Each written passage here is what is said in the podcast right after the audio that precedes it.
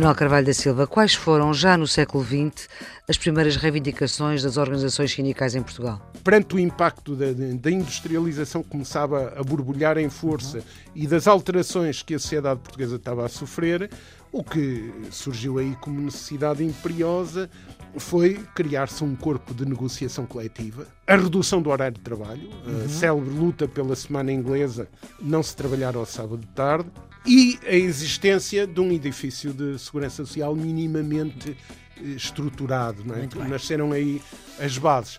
E, portanto, também aqui, lá está o impulso da industrialização. Viva, sejam bem-vindos à segunda temporada do Serviço Público Bloco Notas. Estamos com o Manuel Carvalho da Silva. Queria agradecer-lhe a disponibilidade é um uh, para o Serviço Público Bloco Notas. Durante 26 anos foi líder da CGTP Intersindical. Está a exagerar, passaram... 25 mais 7 meses. Isto já lá vão nove anos, não é? é? A sua formação inicial é de montador eletricista, curso tirado na Escola Industrial de Braga, mas tratou uh, da sua formação superior bastante mais tarde. É doutorado em Sociologia do Trabalho pelo ISCTE, Instituto Universitário de Lisboa, é investigador do SES, do Centro de Estudos Sociais da Universidade de Coimbra, e coordena uh, o Polo em Lisboa, uh, da delegação do SES, e é também coordenador do Colabor, que é o Laboratório Colaborativo para o Trabalho, Emprego e Proteção Social. Bom, Manuel Carvalho da Silva, vamos terminar estas nossas conversas aqui no Serviço Público Bloco Notas, tentando perceber como é que as centrais sindicais portuguesas se formaram e se organizaram até pela criação da SES, da Confederação Europeia de Sindicatos. Em termos europeus, há a Confederação Europeia de Sindicatos, Sindicatos, criada em 1973. Da qual a CGTP e a UGT fazem parte? Sim. Sim. A Confederação Europeia de Sindicatos é criada em 1973, tem o seu primeiro congresso.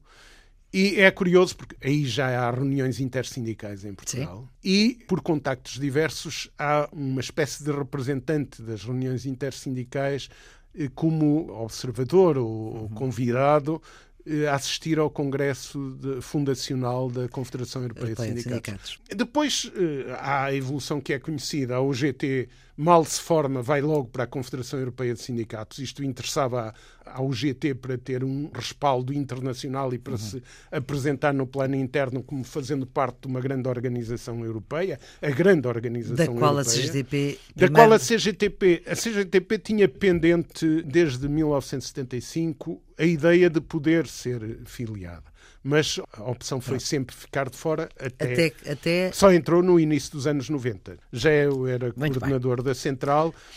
Mas a entrada da CGTP na, na, Confederação Europeia de Sindicatos não foi pela mesma razão da UGT. A UGT precisou de um respaldo para se afirmar no interior. Do seu ponto de a vista, CGT... sim. sim. essa é uma análise objetiva. claro. claro que sou eu que estou a expor a análise. E isso é reconhecido por muitos analistas. A CGTP, a questão era se o entraço estar na SES era ou não eh, vantajoso para a sua ação no plano interno. Pronto, a CGTP chegaram... tem uma cultura, em alguns aspectos até talvez excessiva, de, de independência face ao movimento sindical internacional. Em muitos momentos foi muito importante, até para o próprio movimento sindical internacional. Uhum. E essa era também uma herança. Mas também tem uma cultura de ligação a um dos partidos fundadores da democracia portuguesa, o PCP. Sim, sim, eu sobre isso escrevi recentemente, a sim. propósito dos 50 anos. Eh, há uma, o... Aliás, a CGTP foi agora condecorada sim, pelo as reuniões da República. Sim, e na fundamentação para a condecoração, uma, uma frase uh, escrita pelo Presidente da República que é muito a propósito. É a afirmação de que a CGTP esteve em, ao longo da sua vida, em todos os momentos, sensíveis para os trabalhadores e para as causas dos trabalhadores e para as mudanças de contexto, esteve sempre presente e muito ativa. Mas eu, o que eu queria referir é que no, no processo de, de desenvolvimento das reuniões intersindicais hum. antes do 25 de Abril, essa questão de manter ou não manter a independência foi também uma questão, já era uma questão sensível, porque havia de facto essa influência do Partido Comunista. Uhum. É bom Mas os militantes comunistas e os seus dirigentes também sabiam que era importante para o movimento sindical português não, não se não integrar, fechar. não fechar, não se integrar. Por exemplo, ao, por isso é que há uma tendência socialista ao contrário, e há outras. Ao contrário, do, por exemplo, do caminho que seguiram os comunistas franceses ou os comunistas italianos que foram para a Confederação Mundial Sindical de Influência Soviética ou de forte influência soviética para uhum. terem ganhos numa outra perspectiva que aqui em Portugal já não se colocava, muito menos nos anos 70. Mas a propósito disso e das influências, o surgimento das reuniões intersindicais resulta de dinâmicas de luta contra os sindicatos corporativos, digamos que os militantes sindicais que desenvolveram processos de conquista de direções às direções corporativas dos sindicatos, conquista para, uhum. para grupos dirigentes que eram anticorporativos. A marca fundamental era esta, era, era anticorporativo, não era sequer tanto antifascista. Alguns deles eram antifascistas, uhum. mas outros não eram, era o anticorporativo. Mas há, há essa atitude que resulta do quê? Há uma dinâmica em Portugal ligada à industrialização. Uhum. Eu queria referir isto porque Lá para estávamos. fecharmos esta nossa conversa. Sim, Portugal começa a ter um impulso forte de industrialização, essencialmente a partir da sua adesão à EFTA, estamos em 72, 73, Sim. não é? E, e ao mesmo tempo à guerra colonial e há a vinda para Portugal de alguns setores empresariais internacionais, o capital estrangeiro que vem para Portugal, uhum. a lembrar, por exemplo, do, abril, sim, do material sim. elétrico e eletrónico, é um setor onde entra muito, uhum. ali no, a meados do, dos anos 60, não é? E essa, essas alterações que se começam a, a fazer, que, que, mexe com a indústria, mexe também, e, com outro, e depois, uhum. por, por conexão com outros setores, mexe também com a organização dos trabalhadores.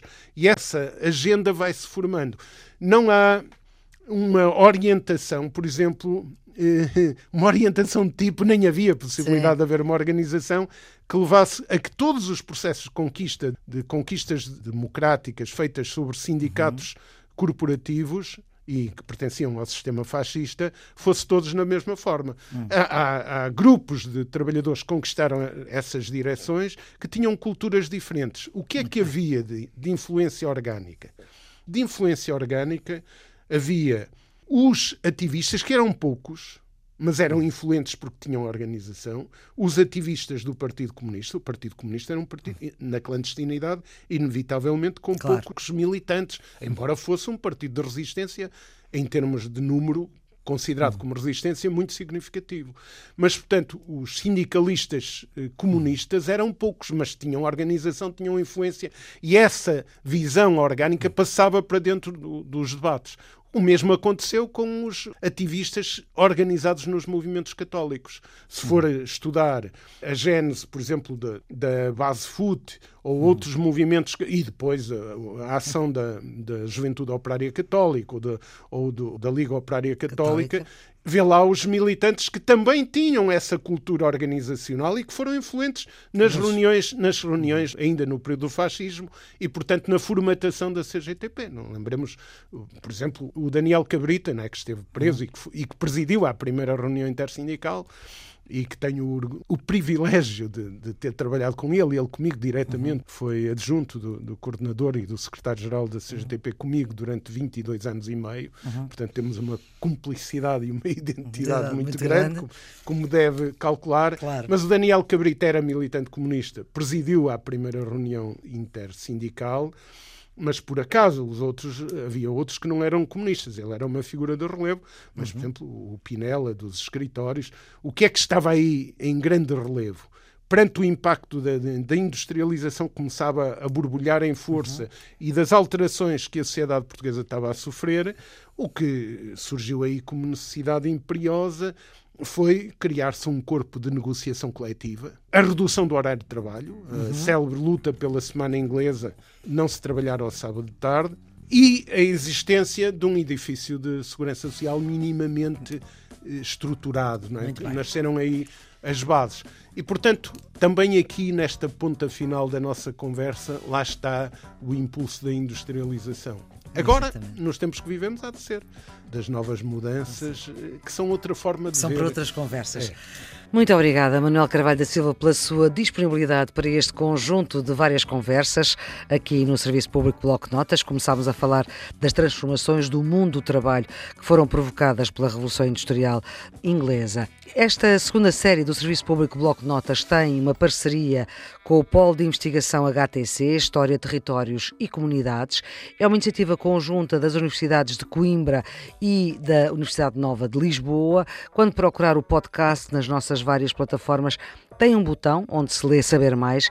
Tem aí também mais informação sobre aquilo que estivemos a falar. A produção do Serviço Público Bloco Notas é da jornalista Ana Fernandes, os cuidados de emissão de Leonor Matos. O Serviço Público Bloco Notas volta amanhã, então até lá.